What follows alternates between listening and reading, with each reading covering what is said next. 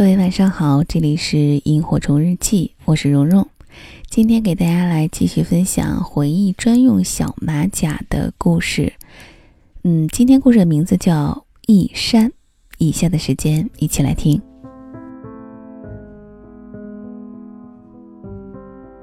我正在家上网呢，我妈说一山跟人私奔了，我愣住了，两个点，一山是谁呀？这都啥年代了，咋还私奔了呢？我妈接着说，一山你不记得啦？山子，老家你表叔的孩子，小时候常到家里来的，个子很高。说到个子很高的山子，我反应过来了。是有个孩子年龄比我小些，但在小时候他的个头就能撵上大人了，一直都管他叫山子，还真不知道他大名。我妈说：“你表叔都急得不行了，刚打过电话，今天夜里的飞机来这边，你到时候忙不忙？不行的话跟他碰个面。”我老家离深圳挺远的，我们搬过来也挺多年了，一般有亲戚到了这边，父母都会招待。但他们很少叫上我，我平时这事儿那事儿的也真算挺忙的。我觉得我妈这次既然这么问，应该是有需要我帮忙的地方。于是我把手上的事儿跟同事都交代了一下，空出时间答应下来。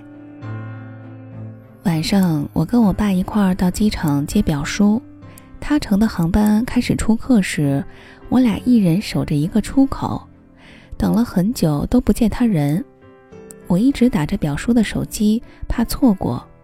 他电话里跟我说着他走到哪儿了，结果我俩就这么一直走到面对面，我也没能认出他来。他变化真的太大了，刚五十出头的人已经满头白发，是那种纯白，没有一根黑的。他拖着一个巨大的箱子，上面摞着手提袋，腰有些佝偻。整个人看上去非常疲惫。跟爸碰面后，他不停地道歉，说添麻烦了，行李托运了不会取，好久才找到人帮忙，所以才耽误了这么久。我们到家的时候已经凌晨了，表叔说带了些东西，慌着要拆行李，旅途劳顿，我们劝他早点休息，他说不行，有些吃的不能放。行李打开，一大箱全是家乡的特产小吃，装得满满当当。有些真空包装的，摸着还热乎呢。表叔说这是他上飞机前买了让人封好的。我们不经常回去，也没啥好拿的，就带了这些，让我们尝尝家乡的味道。我惊喜的不行，当场又吃了一顿。我有点心疼表叔，挺实在的一个人。在这种心情下过来，还想着带东西给我们，我心里想着一定要好好的帮帮他，把山子那混小子劝回去。第二天早上，我睡醒的时候，父母和表叔都已经起来了。我妈炒了几个菜，我们坐下，表叔说了事情的原委。表叔之前家里的条件很差，表婶瘫痪在床，需要人照顾。他一年到头除了农忙回去，其他时间都在外打工，但收入和除表婶的医药费以及他花销也所剩无几。山子念书也没念出来，就留在家里照顾他妈妈。山子到了适婚年龄，没有人愿意提亲。他相过不少次亲，但人家姑娘一听他家里的条件，就再没有下文了。留在家里也不是办法。他妈妈的身体有些好转，能简单的自理，山子就应征入伍了。转业回来之后，他跟表叔一起研究着养猪、贷款租地，建起了小小的厂房。有了收入之后，他们又慢慢的扩大了养殖规模。前几年赶上行情好，猪肉价格大涨，他们赚了钱，翻修了房子，又在县里买了铺面，总算缓了过来。慢慢的开始有不少人给山子说媒，但他再也没有去见过。表叔也郁闷，平时很孝顺的一个孩子，对父母言听计从，不知道为啥偏在这件事上执拗起来。后来家里稳定些，山子就想着出去闯闯。眼看着留在家里，他的婚姻都快成问题了，父母也就没有反对。结果半年之后，山子真的带回来个女孩，表叔表婶一见都有些傻眼。女孩家在山里，单亲，他俩打工认识的。用表叔的原话说，又黑又瘦，比山子矮了两个头，站一块儿咋看都不般配。于是他俩坚决不同意。明面上没说，但私下里劝山子赶紧把女孩送回去，也决定让他好好的待在家里结婚生子，不准再往外胡跑了。结果山子在家只待了几天，就带着女孩一起走了，没拿家里一分钱，留了个字条，说他俩回去工作了。他想跟女孩在一起，无论谁反对。本来表叔也没怎么放心上。觉得小孩子一时脑热，就算不干涉，他们自己也处不长。可没想到几个月过去了，他俩感情反而越来越好。表叔在电话里怎么劝他回去都没用，这才慌了，决定亲自来一趟，说啥也得把他带走。一顿饭下来，表叔一口没吃，就喝了几口汤，怎么劝他都说吃不下。我妈去买了几个包子，让他路上饿了吃。然后，表叔跟我和我爸就这么出发了，过去劝人。深圳挨着东莞，也就不到一小时的路程。但麻烦的是，山子给家里留的地址只有工厂名和在工业区的门牌号，导航搜不着。我们只好先摸索着找工业区。在路上，我一直在劝表叔，我觉得一山跟现在的女友在一起。更像是受伤后的一种自我救赎，他应该是在逃避。这姑娘估计让他想到了曾经百般为难的自己。他们感情里也许很大一部分是怜悯，所以未必能长久。我巴巴的分析了一大套，表叔服透透的，感觉我果然是大明白人，没白来。这趟有我在，稳了。心情好点后，食欲也有了。表叔甚至吃了个包子。信心满满的。工厂在郊区，到了工业区附近，路就很窄了，有些颠簸。路边是一幢幢的农民房，上层出租住宿，下面门面是各种小店，人很多也嘈杂，熙熙攘攘的，车不怎么好走，有几次都得下来挪开路边的电动车，才得以通行。我们边走边问，找到的时候差不多中午了。是一个挺小的工厂，但看起来很整齐。里面有一栋栋的厂房，外面是一米多高的铁栅栏，厂房和栅栏都漆成了橙色。大门不宽，右边过车，有个保安亭负责给进出的车辆刷卡。左边的小门进人。我们把车停好，来到门口，表叔拨通了山子的电话。不一会儿，山子出来了，跑着。见他之前，我还偷偷的想过，他要真挺固执，实在不行，我们就硬把他按上车，拉回深圳，再慢慢的劝。一看到他，这念头当场就打消了。几年不见，这货又长个了，得有一米九几，高大壮实，我们仨加起来也不是他的对手啊。他白色的衬衫扎在黑西裤里，棕色皮鞋擦得很油亮。虽然成熟的有些刻意，但整个人看起来神清气爽、干净利落，身上有股退伍军人的英气，也难怪表叔说他现在在厂里还挺受重用的，已经做到了领班儿。表叔是瞒着他过来的，他见到我们有些惊讶，但还是很开心。打过招呼后，他说刚出来的急，得回去补个假，让我们就在这儿等。说完，又跑了回去。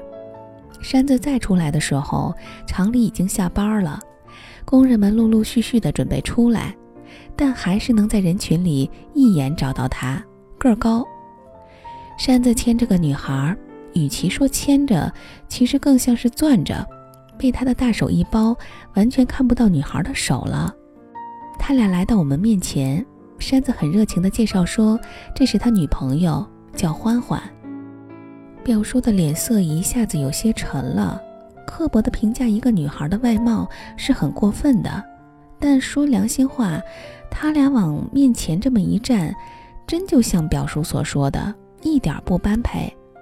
女孩看起来很瘦小，还没到山子的肩膀吧。白色的布鞋，厂里蓝色的工作服，在她身上显得特别宽大。她看起来是很开朗的人，一直笑着。山子介绍完我和我爸后，他跟我们握了手，很真诚。但看到表叔始终没讲话，他也有些拘谨了，不知所措，只是一直说：“我们来怎么没提前说一声，他们好去接？这里这么不好找，我们一定来的不容易。”欢欢走在山子旁边，他俩在前面带路。山子想牵他的手，欢欢笑了笑，示意我们在，睁开了。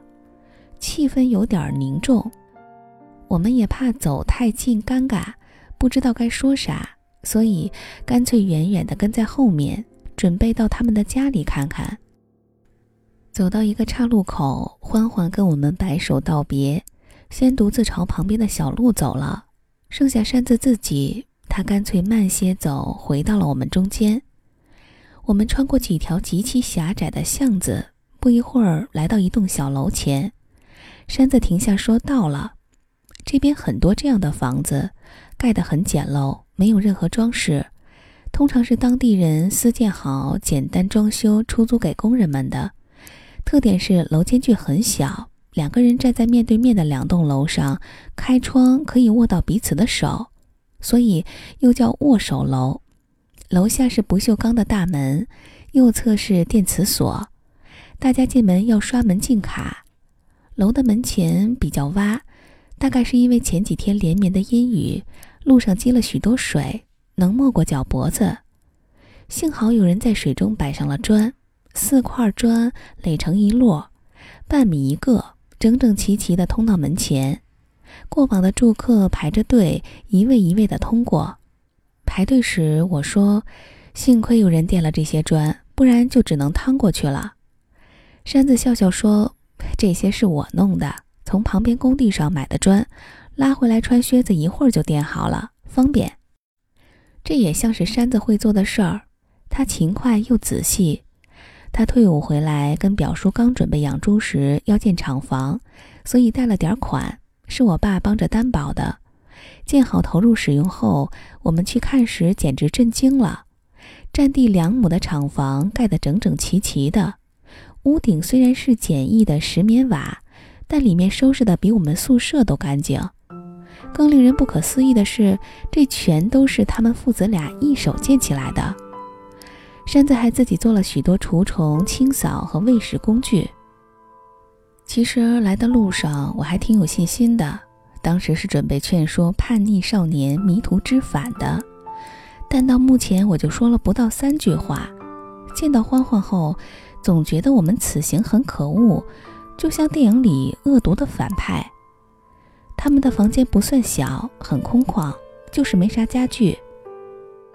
山子说这儿偏，房租不贵。山子把床收拾出来一块儿，我们分头找地方坐下。是表叔先开口的。表叔说：“儿啊，从小到大我也没求过你啥，但这次你得听我的。你在这儿飘着也不是个法子，家里也离不开你。”你说啥得跟我回去。山子低着头沉默着，双手交叉着放在腿间，看不到他的表情。表叔接着说：“你也老大不小了，现在咱家条件不像从前了，不少人都来问过，说要给你操心说媒。你不是一直喜欢车吗？等回去了也买一辆，行吧？”表叔没有说谎。他们父子俩没日没夜的辛苦创业，之前还拿了县里颁发的一个什么奖，在乡里算小有名气了。山子问：“我妈身体咋样？”表叔说：“还行，你妈也盼着你回去呢。厂里早忙不过来了，就算雇人，也没咱自己能操心呀。”山子很平静说：“爸，我不想养猪了。”以后就算回去也带着欢欢，我想跟他在一块儿。表叔脸上的青筋瞬间就起来了，说：“你说啥呢？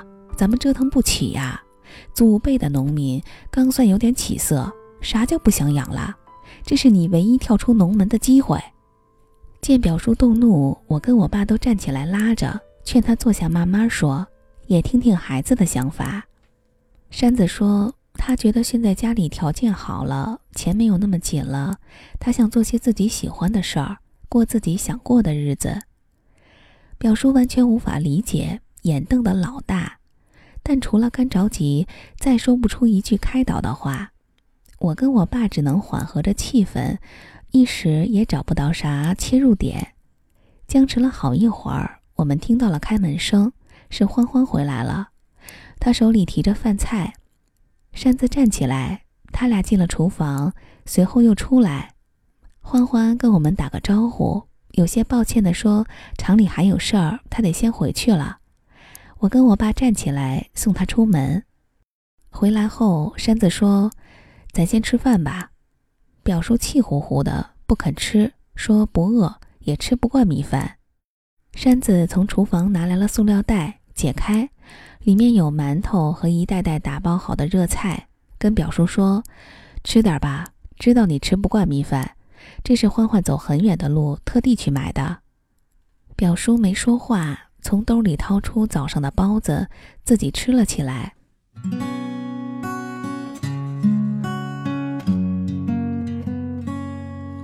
当冬天已来临，夏日带走所有激情，温暖只是残存在记忆中遥远的春天。寒冷的风吹过，陪伴我走过冷冷的街，让我想起我们曾拥有许多美丽的瞬间。有多少没做完的梦，丢失在人潮岁月中？有多少童话般的人擦肩而过？还记得那年冬天，我。做了一个奇怪的噩梦，有一群天使把我丢进大海中。当岁月已沉淀，青春正一点点耗尽，来不及叹息就被丢进冷漠无情现实里。所有美丽童话梦的颜色正一点点褪去。这时候你出现在我的生命里，看着你温柔的眼睛，像是我丢失的爱情。我想用我炙热的心温暖你整个冬季。快把我的双手握紧，别把我丢进人海里，别把我丢进寂寞孤独。的夜里。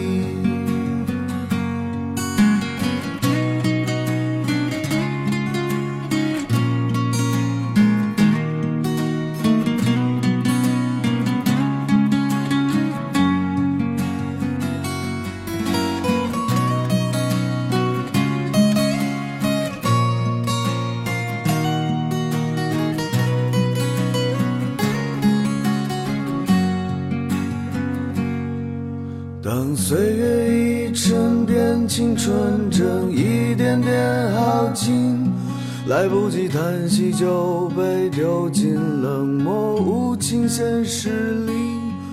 所有美丽童话梦的颜色正一点点褪去，这时候你出现在我的生命里，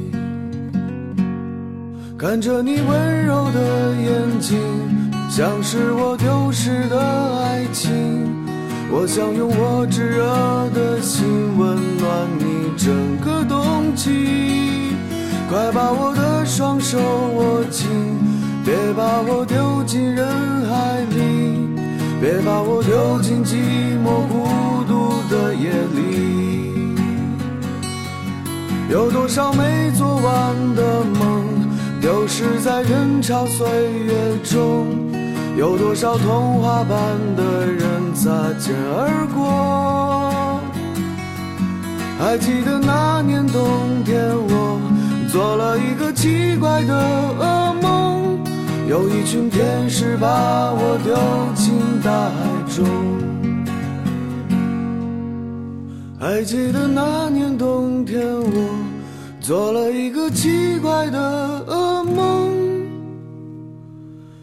有一群天使把我丢进大。